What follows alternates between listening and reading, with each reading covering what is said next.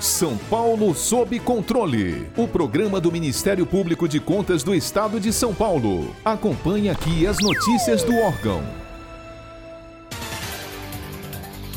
Com base nos elementos trazidos pela equipe de fiscalização do Tribunal de Contas do Estado, Dr. Rafael Antônio Baldo, titular da 5 Procuradoria de Contas do MPC, opinou pelo julgamento de irregularidade das contas de 2018 da Câmara Municipal de Praia Grande, região metropolitana da Baixada Santista. Cerca de 35 ocorrências foram apontadas no relatório da inspeção. Destas, destaca-se o item que trata dos salários dos vereadores para o mandato de 2017 a 2020.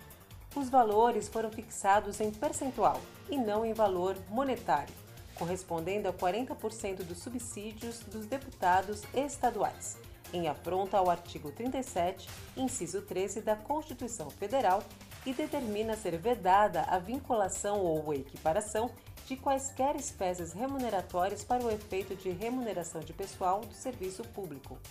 Em sua defesa, a Câmara de Vereadores de Praia Grande alega que o valor monetário correspondente a esse percentual está sendo obedecido pela Câmara desde a sua fixação em 2016.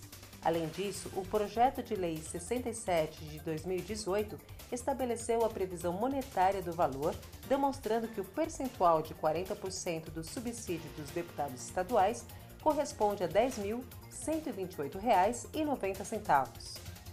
Para o Ministério Público de Contas, tal retificação não basta, pois a estimativa percentual em 40% dos subsídios dos parlamentares estaduais permanece no projeto de lei em questão, ainda que o valor esteja também disposto em termos monetários.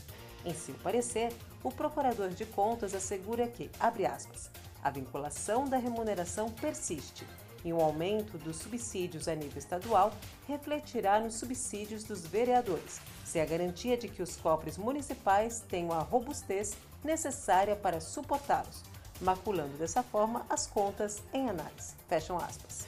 Para acompanhar outras notícias do Ministério Público de Contas, siga-nos nas redes sociais ou então acesse o site www.mpc.sp.gov.br.